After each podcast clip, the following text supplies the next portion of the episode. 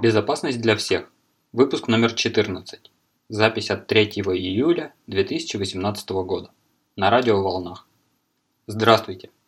Сегодня в выпуске. Утечка платежных данных с сайта Ticketmaster. Два подростка арестованы за взлом более полумиллиона аккаунтов. Уязвимость в WordPress позволяет удалять файлы с сервера. С Docker Hub удалены образы с бэкдорами, а в протоколе LTE выявлены уязвимости. По традиции, прежде чем мы продолжим, несколько терминов. ADSB – Automatic Dependent Surveillance Broadcast – Автоматическое зависимое наблюдение вещания. Технология наблюдения за воздушными судами. Каждый борт определяет свое местоположение, используя спутниковую навигацию и периодически транслирует информацию о себе в эфир, тем самым позволяя отслеживать свой статус. Raspberry Pi. Надеюсь, многие слышали про этот мини-компьютер. Он был разработан в Кембриджском университете для обучения детей устройству компьютера. Представляет из себя небольшую плату, размером примерно с банковскую карту, с размещенными на ней компонентами и разъемами. Несмотря на свой размер, имеет все обычные для компьютера части – центральный процессор, оперативную память, порты расширения и так далее. Стоит он в районе 25-35 долларов отчасти ценой обусловлена его невероятная популярность во всем мире. LTE – Long Term Evolution, дословно «долговременное развитие», часто обозначается как 4G. Это стандарт высокоскоростной беспроводной передачи данных для мобильных устройств. Является несовместимым с 2G и 3G, поэтому работает на отдельной частоте. Backdoor – от английского back door – черный ход – или если дословно, то задняя дверь. Отдельная программа или дефект в алгоритме, позволяющий получить несанкционированный доступ. Программа может быть установлена в систему злоумышленником в результате взлома или самим пользователем, если злоумышленникам удастся его обмануть. А теперь новости. На сайте сервиса по продаже билетов Ticketmaster была выявлена утечка данных. Компания Inbenta предоставляет для Ticketmaster утилиту для поддержки пользователей. Они создали специально модифицированную версию скрипта, которую разместили на своем сервере, а Ticketmaster включал его в свои страницы. В частности, скрипт был размещен на странице оплаты. Злоумышленники добрались до скрипта и изменили его содержимое. Модифицированная версия отсылала платежные реквизиты на сторонний ресурс. Данный пример показывает, что проблемы могут прийти извне. Защититься от подмены скрипта можно было с помощью Content Security Policy, CSP. Подробнее об этой технологии я расскажу в одном из следующих выпусков. Двигаемся дальше. Российская полиция в сотрудничестве с группой IB арестовала двух подростков за взлом и продажу доступа к более чем полумиллиону аккаунтов платежных систем, онлайн-магазинов и сервисов бронирования. Их деятельность попала в поле зрения еще в 2012 году, когда они получили доступ к 120 тысячам учетных записей. По словам экспертов, для получения доступа к аккаунтам злоумышленники использовали логины и пароли из публично доступных утечек. Чтобы не стать жертвой подобной атаки, нужно на разных сайтах использовать разные пароли. При таком подходе, в случае компрометации одного сервиса, аккаунты на остальных будут в безопасности. Следующая новость. Исследователи из RIPS Technologies обнаружили уязвимость, с помощью которой владелец непривилегированной учетной записи может удалять файлы на сервере под управлением WordPress. Проблема связана с функцией удаления пользователям изображений предпросмотра картинок. Как выяснилось, эта функциональность принимает необработанный пользовательский ввод. Если параметр будет подменен, то пользователь с ограниченными правами сможет удалить любой файл с сервера. Используя эту уязвимость, можно, например, удалить файл .htaccess, в котором зачастую содержатся настройки, связанные с безопасностью сервера. Для эксплуатации этой уязвимости злоумышленнику нужен аккаунт, поэтому критичность этой уязвимости немножко понижена. Исследователи уведомили команду разработки WordPress еще 7 месяцев назад – но до сих пор последняя версия 4.9.6 остается уязвимой. Идем дальше. Из официального реестра Docker Hub были удалены 17 образов, содержащих бэкдоры. Образы не проходят тестирование и анализ безопасности, поэтому особых проблем с размещением вредоносных нет. Все удаленные образы были размещены из-под одного аккаунта Docker 123.321. Эксперты сообщают, что вредоносные образы были активны целый год, с мая 2017 по май 2018. Один из этих образов был скачан более миллиона раз. Если вы используете какие-либо образы из открытых хранилищ, проверяйте их содержимое и активность. А еще лучше, создавайте свои. Если вы готовите системы для корпоративного использования, то старайтесь использовать только собственные наработки. Последняя новость. Исследователи из Рурского университета в Бохуме и Нью-Йоркского университета в Абу-Даби показали, как три различные техники могут быть использованы для атаки на второй, канальный уровень LTE. Несмотря на то, что данные шифруются, две пассивные атаки позволяют разделять пользователей и различать разные сайты. Активная атака, названная Alter, позволяет подменять DNS-запросы и перенаправлять трафик.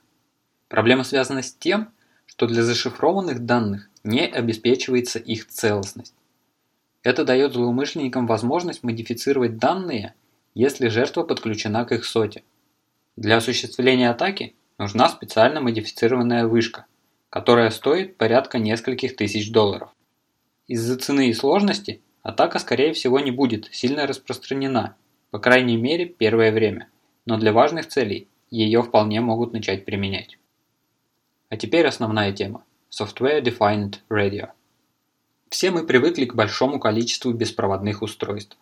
Пульты для телевизоров, дверные звонки, мыши и клавиатуры, бесконтактные проездные билеты и пропуска, рации. А без Wi-Fi вообще сложно представить современный мир.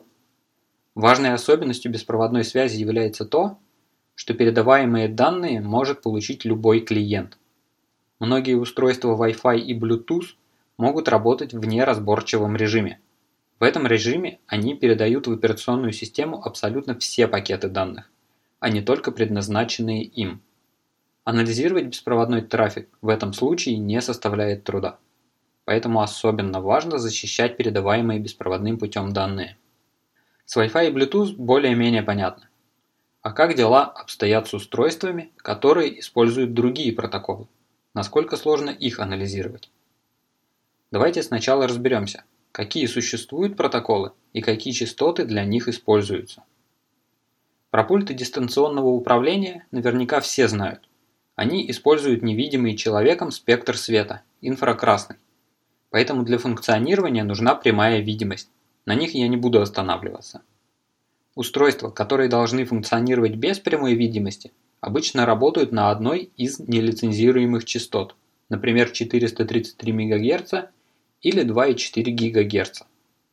Несмотря на то, что обычно указывается одна конкретная частота, для работы нужен диапазон.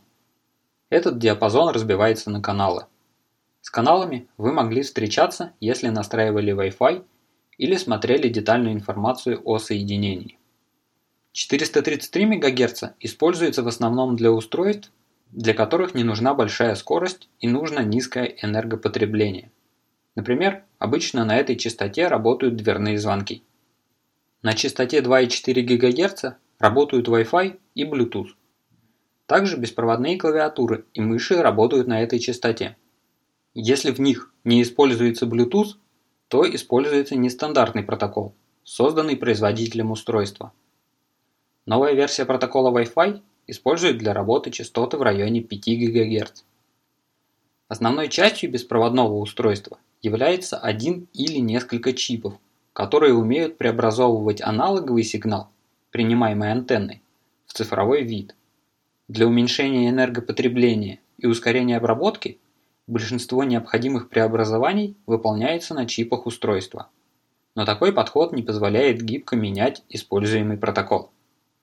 5-7 лет назад выяснилось, что некоторые USB-приемники цифрового телевидения DVB-T работают на чипах, которые отдают операционной системе данные с минимальной обработкой. Все основные преобразования производятся программно, на компьютере. Наибольшей популярностью сейчас пользуются устройства на чипе Realtek RTL2832U. В связке с ним используются чипы-тюнеры для приема сигнала с антенны. Наличие недорогих устройств ценой порядка 30 долларов на чипах Realtek дало любителям возможность принимать и анализировать различные типы сигналов в достаточно широком диапазоне частот от 2050 до 1000 или 1850 МГц в зависимости от чипа тюнера. Если надумаете выбирать устройство, не забудьте про этот параметр. В настоящее время предпочтительный тюнер R820T2. Естественно, существуют и более дорогостоящие решения, которые помимо приема данных могут их передавать. Такая функциональность может быть использована для глушения сигнала или подделки данных. Например, можно транслировать в эфир поддельные значения GPS, вводя в заблуждение устройство поблизости. Стоит помнить про законодательные ограничения. У нас в стране вещание на некоторых частотах подлежит лицензированию. Также мощность генерируемого сигнала не должна превышать определенных значений. Для работы с SDR-устройствами есть достаточно много софта.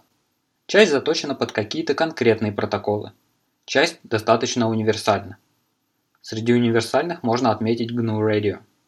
По сути, это конструктор для мира радио. В нем можно собирать различные цепочки обработки информации. Другой популярной программой является SDR Sharp. Она менее универсальна, но зато имеет более дружественный интерфейс и меньший порог вхождения. Одно из интересных применений технологии SDR – отслеживание состояния самолетов. Каждый борт, оборудованный системой ADS-B, транслирует на частоте 1090 МГц информацию о себе. Каждый желающий может вооружиться оборудованием SDR и получать эту информацию на свой компьютер. В интернете есть сайты, которые агрегируют информацию и отображают состояние рейсов на карте в реальном времени. Один из наиболее известных – Flight Radar 24.